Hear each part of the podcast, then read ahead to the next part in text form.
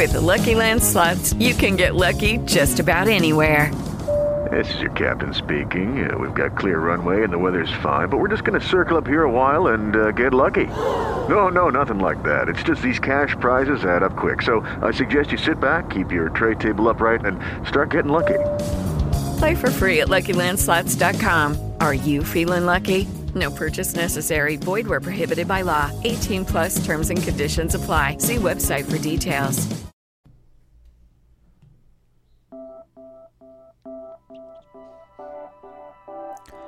Hola, aquí de nuevo para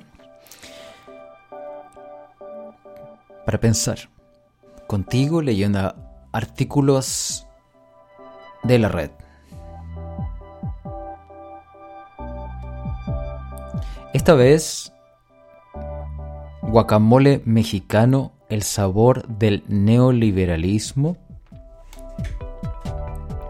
Un artículo publicado como parte de la sección de análisis del número 56 de Fragua, órgano de prensa de la Organización de Lucha por la Emancipación Popular, de agosto de 2020.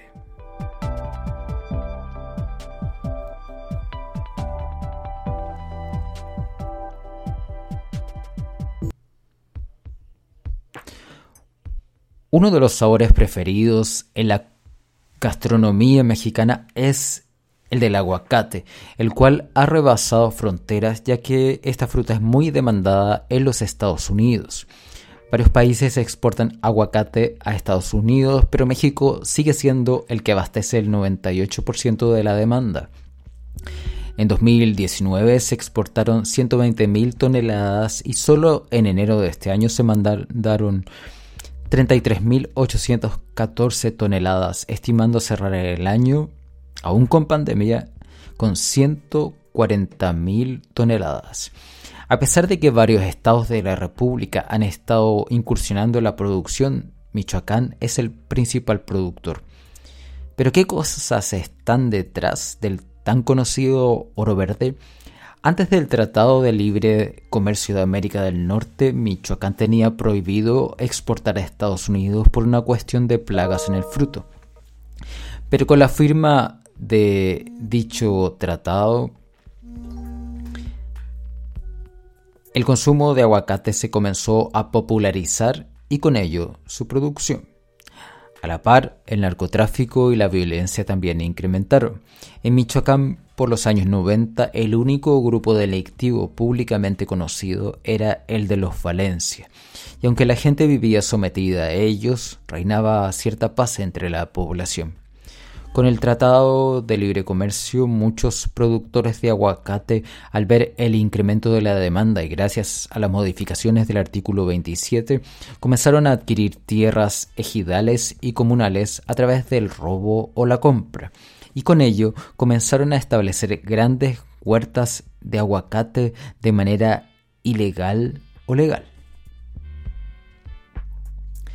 A causa de los incendios provocados y la tala clandestina, Michoacán pasó de tener 3 millones de hectáreas de bosque a tener en la actualidad 1.882.000 la destrucción de los bosques ha dado paso a la consolidación de un oligopolio aguacatero que también ha creado sus organizaciones como la Asociación de Productores y Empacadores Exportadores de Aguacate de México, por poner un ejemplo.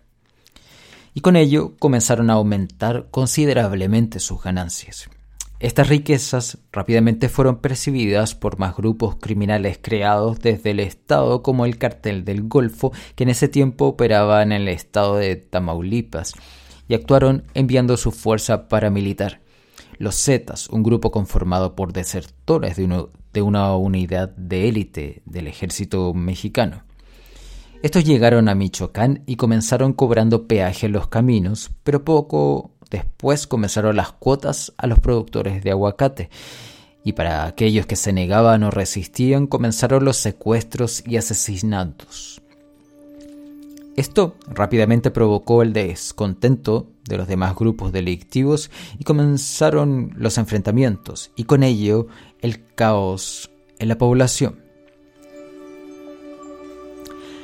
Para ese entonces, Felipe Calderón Hinojosa ya era presidente de México e inició su tan conocida guerra contra el narcotráfico, donde se enviaron muchas tropas para supuestamente acabar con el crimen organizado y con ello preservar los procesos productivos. Esto en los hechos se cumplió a medias, si bien la policía defendía los intereses de las empresas nacionales y extranjeras, la violencia no se detuvo. Es más, se incentificó generando en la población un periodo de terror de carácter contrainsurgente, pues a través del terrorismo de Estado se golpeó a las organizaciones populares que luchan por la defensa de la tierra, los recursos naturales y los derechos humanos. Con el gobierno de Enrique Peña Nieto el discurso cambió, ya no se declaró la guerra contra el narcotráfico, pero los megaproyectos y la privatización continuaron y con ello la violencia hacia los defensores de los recursos naturales. Y en los primeros años del gobierno de Andrés Manuel López Obrador, la situación no ha mejorado mucho. Tan solo para contabilizar, de 1995 a 2019 van 147 defensores de la naturaleza asesinados, por mencionar algunos.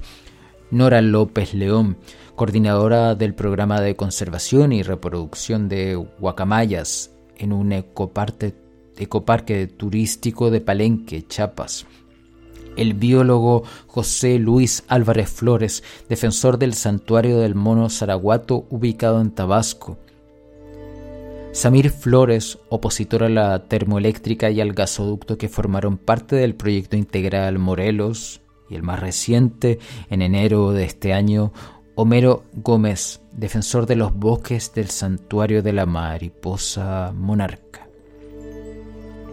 Toda esta situación de violencias a los defensores de la naturaleza y al pueblo en general se agravó con el Tratado de Libre Comercio. Ahora, con la reciente firma del nuevo Tratado de Libre Comercio entre México, Estados Unidos y Canadá, TMEC, donde ya no habrá aranceles para el aguacate y se han desplegado los permisos para que más estados de la República puedan exportar hacia Estados Unidos, la situación de los defensores de la tierra en Puebla, Morelos y Estado de México seguramente se agravará.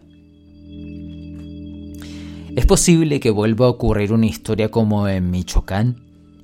Puede ser, porque el deseo de ampliar las ganancias de la burguesía transnacional la lleva a expandir sus sembradíos de aguacate de manera legal o violenta. Así, el periodo de terror para ampliar los monopolios de siembra y exportación de aguacates se puede vivir ahora en más estados de la República.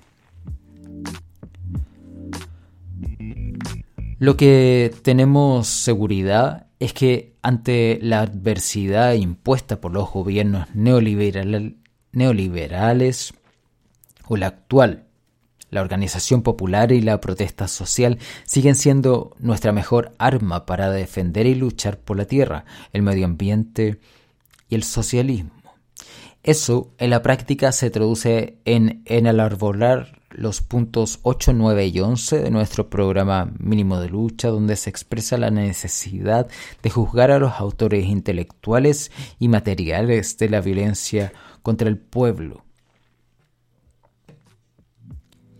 y de garantizar los derechos ambientales del pueblo, abrogando las reformas neoliberales, principalmente la del artículo 27. Con ello se daría el paso a la recuperación de la propiedad social de la tierra y se iniciaría el gran camino hacia la, democracia popular y el socialismo.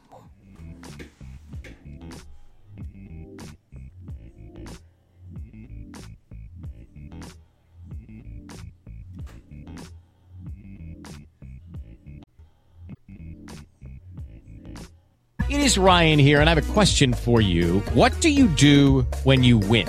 Like, are you a fist pumper, a woohooer, a hand clapper, a high fiver? I kind of like the high five, but if you want to hone in on those winning moves, check out Chumba Casino. At chumbacasino.com, choose from hundreds of social casino style games for your chance to redeem serious cash prizes. There are new game releases weekly, plus free daily bonuses. So don't wait. Start having the most fun ever at chumbacasino.com. No purchase necessary. BGW. Void were prohibited by law. See terms and conditions. 18 plus. O'Reilly Auto Parts puede ayudarte a encontrar un taller mecánico cerca de ti. Para más información, llama a tu tienda O'Reilly Auto Parts o visita oreillyauto.com. Oh, oh, oh,